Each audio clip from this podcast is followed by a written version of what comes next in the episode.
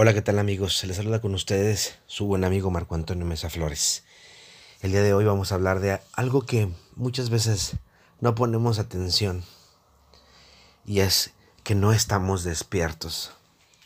Hoy, 7 de enero, es la primera semana del año 2019. ¿Y qué mejor que comenzar despertando? La gran mayoría de las personas está dormida. ¿Y cómo sé que están dormidas? Porque están completamente inconscientes. Sin embargo, hay gente que decide cambiar su vida y decide despertar. Y es un buen paso, buscar cómo despertar. Pero hay gente que vive dentro de un sueño, creyendo que es su realidad y todavía cree que está despierta. Es una realidad a la que odia. ¿Saben cuántos mensajes leí yo sobre mañana tengo que regresar a trabajar? O sea, hoy. Hoy se acabaron las vacaciones, qué triste. Ahora el trabajo. Horrible. Se acabaron las vacaciones. Ahora nuestra realidad. Qué feo viven. Pero están despiertas según ellas. Están dormidísimas. Están metidas en una pesadilla tan larga que no se dan cuenta. Sin embargo, son esas personas a las que les cuesta trabajo aceptar que están dormidas. Y se ponen hasta violentas si tú les dices eso. Van por el mundo queriendo cambiar todo lo que está a su alrededor. Recuerdo una historia, creo que la leí con el maestro Anthony de Melo en uno de sus libros, no recuerdo cuál. Y él hablaba de un sufi que cuando era joven, él oraba y decía, Señor, dame fuerzas para cambiar el mundo. Porque él se creía revolucionario y pensaba que él podía cambiar el mundo.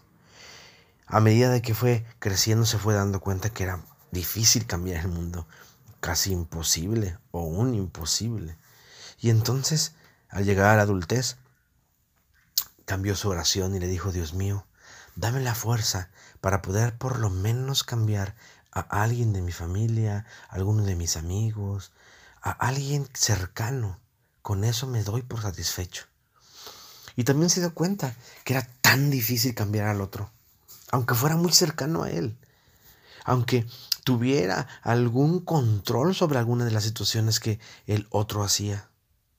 Cuando llegó a la vejez, este Sufi se dio cuenta que estúpidamente estuvo dormido siempre y que la única oración que valía la pena era aquella que hubiera dicho, Señor, dame la gracia de cambiarme a mí mismo, dame el poder, la sabiduría de ser mejor cada día para conmigo.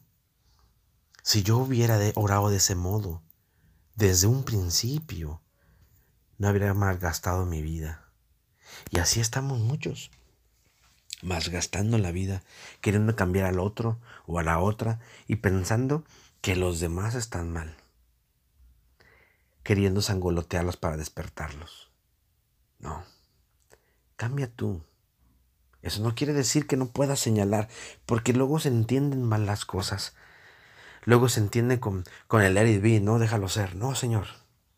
Si hay algo que está mal hay que señalarlo, porque estamos en el camino. Pero lo que sí creo es que no puedes obligar a nadie a querer que haga la vida como a ti te guste y como tu realidad te dice. Pero eso sí, tienes que señalar injusticias. Cuando pisotean al otro, al más débil, se nos olvida que a veces es importante también señalar las injusticias. ¿Por qué? Porque nos da miedo. Ah, pero eso sí, creemos que estamos despiertos. ¿Despiertos para qué? No lo sé. Pero creemos que estamos despiertos. Porque así, así es como vivimos. En un mundo completamente dormido, en donde los que están dormidos son los que manejan el planeta. Y los despiertos solo queremos disfrutarlo. Es tan difícil convivir con el otro, con la otra, cuando el otro, la otra quiere que tú seas como él quiere que tú seas cuando el otro cree que porque tiene más títulos o más o más este, economía o más poder tiene derecho a poder decir cómo tienes que vivir. Eso es una equivocación. Pero tampoco, cuidado, porque los ignorantes creen que pueden pisotear, enseñar o decir también cómo pueden vivir y que uno no tiene que decirles nada, no, no se pierdan. Nosotros somos el instrumento, eso sí. Cuando nosotros entendamos que nosotros llevamos consigo, con nosotros mismos, esa, ese fuego, esas cosas que nos hacen ser mejores, vamos a entender que nosotros somos el instrumento. Sí, que nosotros somos las personas importantes. El mensaje es importante, pero cómo lo llevemos también es importante. Despertar es angolotearnos por dentro, dejar de ser tan perezosos, dejar de tener esos hábitos que no nos dejan crecer y tener que dar un paso, dos, tres, cien o los que vengan. Despertar es dejar de estar en la desidia. Despertar, despertar es autoconocernos, aceptarnos, cambiar aquellas cosas que no nos hacen crecer por nosotros. Saber de dónde venimos, en dónde estamos y hacia dónde vamos y con quién vamos. Porque es importante todo ese viaje, ese proceso de vida, es muy importante. Hacerme tonto y pensar que nada va a pasar, lo único que va a pasar es que al final me voy a sentir muy cansado porque se va a topar la realidad conmigo y la realidad es siniestra. Porque es un cambio. Y el cambio nos da miedo. Tenemos que aceptar que no siempre tenemos las cosas como queremos, pero podemos hacer de esas cosas algo maravilloso. Yo le digo a mis alumnos que a veces ellos se aburren en la clase porque no leen. Y no es porque uno tenga la culpa, porque uno les da el material para leer durante el semestre. Uno les da lo que tienen que leer, lo que tienen que investigar, hasta las páginas a veces de internet que, van, que vamos a ver, y ellos por desidia no lo leen. Y cuando llegan a clase están absolutamente en cero. Y tanta información no les da para crecer.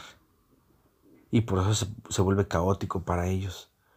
Pero cuando ellos leen, toda la clase se vuelve interesante, porque hay preguntas, porque ahí no estoy de acuerdo, porque hay dimes y diretes y porque hay gente que se sentó a investigar más allá de lo que se les pidió y entonces pueden tener más bases, pero solamente es porque pues yo así lo creo. Es mi forma de pensar. A mí déjenme. Claro, está bien, pero entonces no participes, hasta un lado, porque de este lado estamos queriendo despertar y creer y crear mejor para todos nosotros. Y lo que tú quieres es que se hagan las cosas como un berrinche de niño, porque te da la flojera, eres un holgazano o una holgazana. Tu pereza no te deja ir más adelante y quieres que todos seamos perezosos y no está bien, no es justo. Despertar es angolotearte. Y es que no nos damos cuenta que la, la repercusión más fuerte que podemos hacer con cualquier persona es el amor. Y es la forma de iluminar al otro. Cuando aceptamos al otro tal y como es y le decimos te amo a pesar de que hay cosas que no me gustan de ti, yo te sigo amando. Acepto eso. Es más, no cambies. Te amo así. Cuando pasa ese golpe mortal interno hacia la otra persona, esa persona cambia. Porque sabe, se sabe amado. Se sabe amado a pesar de que él puede ser neurótico, histérico, neurasténico, loco si tú quieres. Pero aún así él sabe que hay alguien que lo ama tal y como es y no como uno quiere que sea.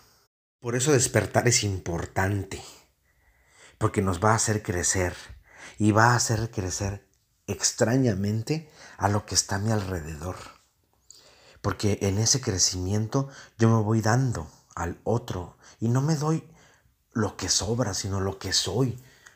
Y me voy dando cuenta que hay cosas en las que tengo que cambiar. Y hay cosas en las que no tengo por qué cambiar. Y en mi caso, supongamos, a mí me gusta mucho ese asunto de poder hacer crecer a las demás personas, pero las demás personas a veces se ofenden hasta porque les dicen, oye, ese, ese cabello no se te ve bien. O porque esos zapatos, este, como que no te quedan.